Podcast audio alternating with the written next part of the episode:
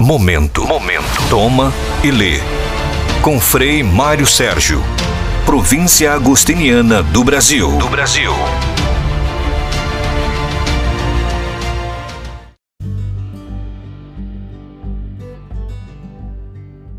Caros amigos, hoje nosso podcast será dedicado a um tema central no pensamento de Agostinho, a interioridade. Sem dúvidas, ela é um dos elementos característicos e definidores da experiência espiritual de Agostinho e daqueles que o seguem, ou seja, os agostinianos.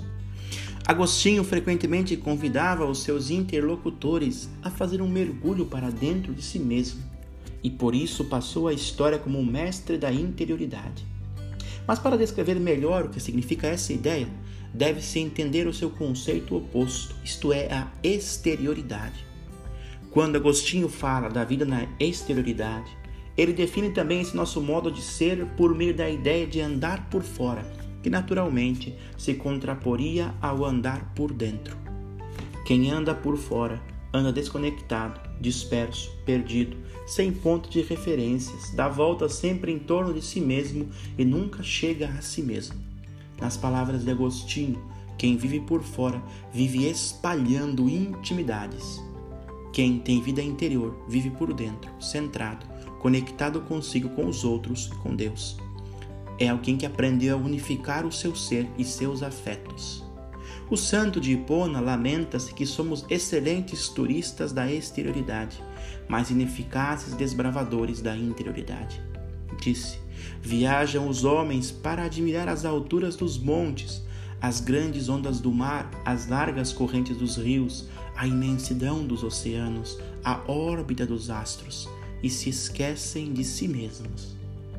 O esquecimento de si mesmo leva o homem ao estado de alienação, onde perde sua intimidade, identidade e a verdade profunda do seu ser. A vida exterior faz com que o homem se perca nas coisas e se misture com elas, perdendo dessa forma a sua forma originária. Agostinho descreveu este processo que pessoalmente ele passou. Eu, disforme, me atirava à beleza das formas que criaste. Estavas comigo e eu não estava em ti. Retinham-me longe de ti aquilo que nem existiria se não existisse em ti. É impossível não ler a dramática história de Agostinho sem compará-la com o relato do filho pródigo. A comparação vem naturalmente, porque o próprio Agostinho, nas Confissões, se lê dentro daquela famosa narrativa. Falando desse processo de perda da identidade que leva à perda da dignidade, Agostinho confessa que se perdeu do caminho de Deus, andando longe, porque andava por fora, buscava por fora o que poderia encontrar sempre dentro de si mesmo. Ele se perdeu em uma região longínqua, a região da dessemelhança. De fato, disse ele, insisti-me em apoderar-me de boa parte da minha herança e não quis confiar-vos minha força, mas afastei-me de vós para uma região longínqua, a fim de tudo dissipar em paixões luxuriosas. Agostinho se pergunta: onde Deus estava quando ele se perdia e por que não o encontrava? Onde estáveis então? E como estáveis longe de mim? Mas depois se dá conta que a pergunta justa devia ser esta: Antes era eu que estava afastado de vós, diz ele, excluído até das bolotas que distribuía aos porcos.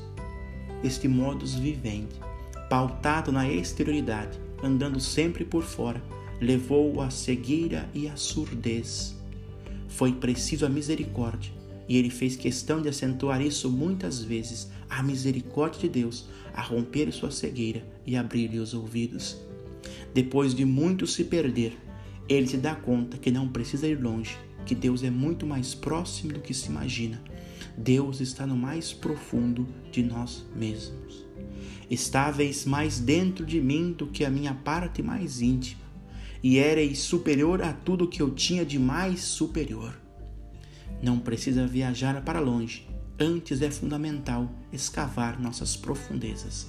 Não te disperses, concentra-te em tua intimidade, disse. A verdade reside no homem interior.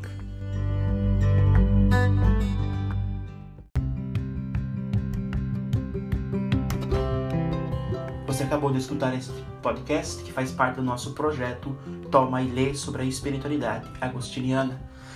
Quero dizer-lhes que durante 30 dias serão 30 podcasts diários sobre temas agostinianos e depois também tem, terão, teremos mais conteúdos. Fique conosco, fique comigo e também se você é jovem, tem um convite para você.